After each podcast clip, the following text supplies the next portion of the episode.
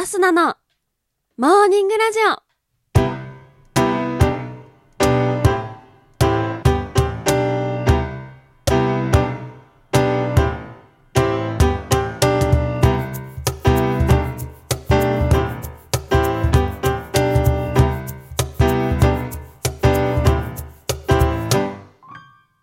皆さんおはようございます。そして本日5月26日水曜日。お誕生日のあなたおめでとうございます。この番組はバイオリン弾きのアスナがあなたの今日一日が少しでも楽しくスタートできるようお手伝いをする番組になっております。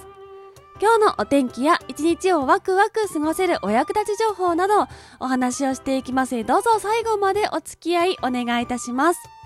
それでは今日も早速お天気のコーナーに参りましょう。本日5月26日のお天気です。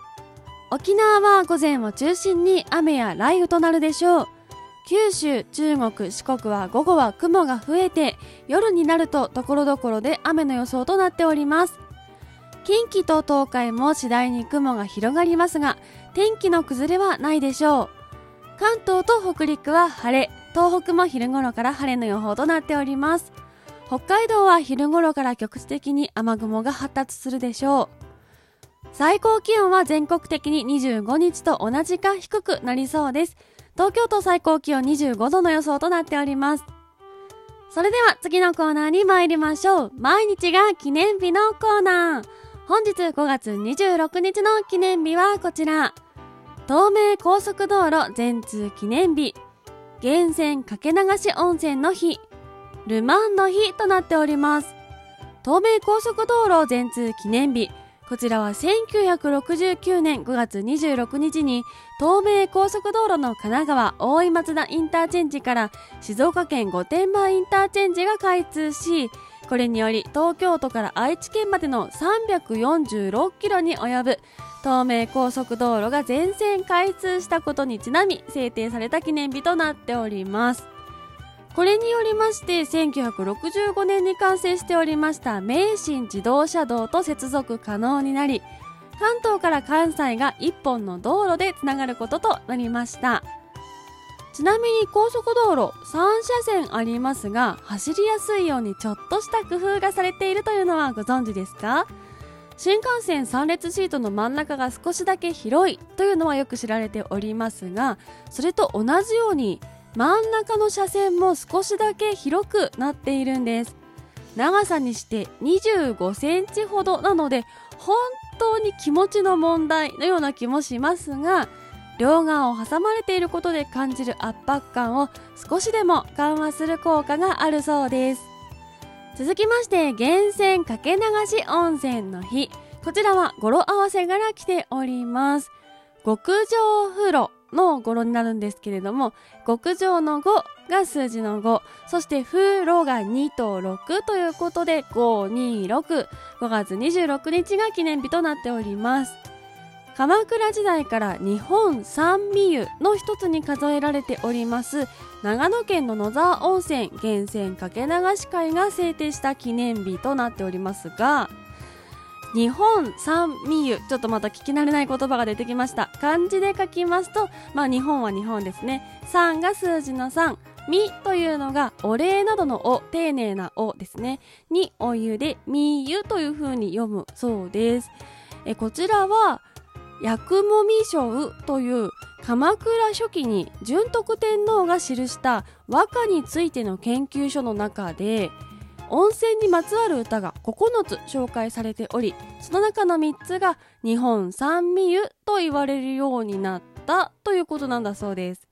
具体的には宮城県の秋湯温泉長野県の別所温泉そして本日源泉かけ流し温泉の日を制定しました長野県の野沢温泉の3つが選ばれております。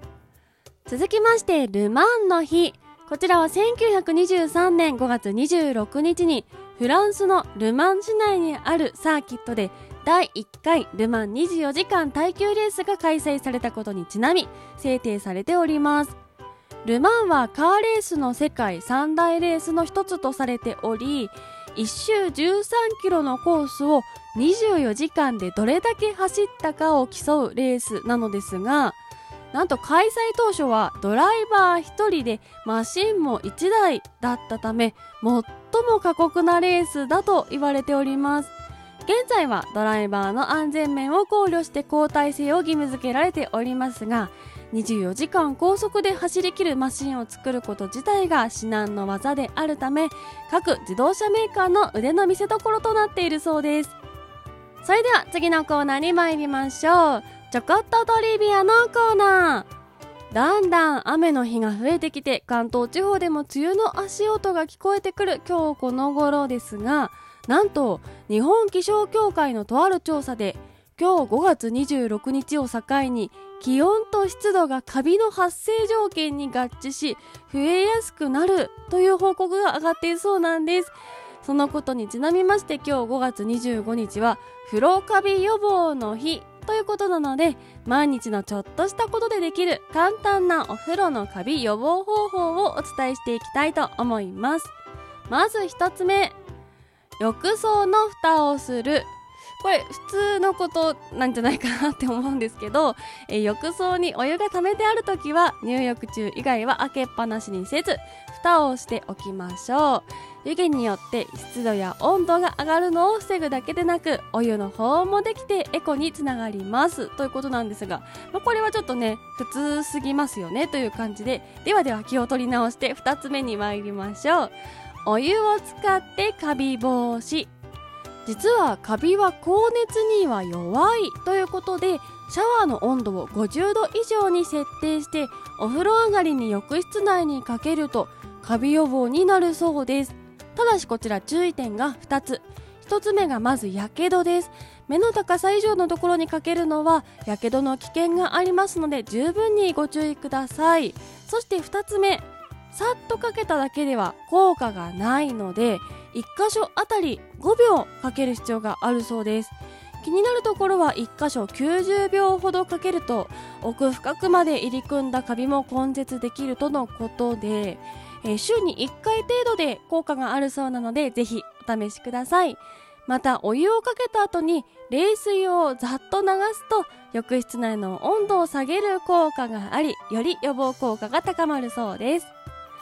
続いて3つ目。水気をしっかり切りましょうということでこちらも実践している方多いんじゃないかなと思うんですが浴室使用後にスポンジやタオル水滴除去用のワイパーなどで床や壁の水滴を取りましょう。その後換気扇を使ったり窓を開けたりして換気をすることでカビが生えにくくなります。続いて4つ目。こちらが最後のポイントになります。天井のカビ予防も忘れずに。壁や床は気を使ってても忘れがちなのが天井ですよね。でも湯気が上がってカビがつきやすいのも天井なんです。壁や床を頑張って掃除しても天井のカビが下に降りてきて浴室全体に広がりやすいので天井のカビケアも必要。でもどうやってやったらいいの？ということで使うものはクイックルワイパーなどの床掃除用具とキッチンペーパーそして最近は皆さんのお家でも常備されることが増えましたアルコール除菌スプレーです。クイックルワイパーにキッチンペーパーをセットしてアルコールを吹きかけ天井全体を拭くことでカビ菌の除去ができるということなんだそうです。こちらは月1回程度で大丈夫ということなので皆様ぜひ試してみてはいかがでしょうか。キッチンペーパー破れやすい時は何枚か重ねるといいそうです。ということで本日はお風呂のカビ予防の方法をお伝えしました。久しぶりにお役立ち情報だったかなと思いますが私も今日早速ちょっと実践したいなと思います。今日はねお天気的にも晴れのところが多くてちょうどいいタイミングなんじゃないかなと思います。皆様もぜひ試してみてはいかがでしょうか。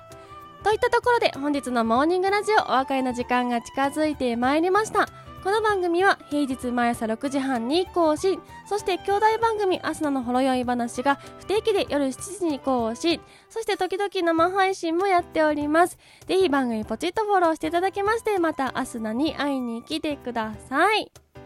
今日はですね皆既月食が見れるかもということでお天気的にも広い範囲で見ることができそうです。今日週の真ん中水曜日ちょっとお疲れの方も多いかなと思いますが今日夜はねちょっと空見上げながらお酒傾けたりするのもいいんじゃないかなと思います。でもその前にお仕事と学校一日頑張っていきましょうということでいきますよ。今日も一日のんびり。いってらっしゃい。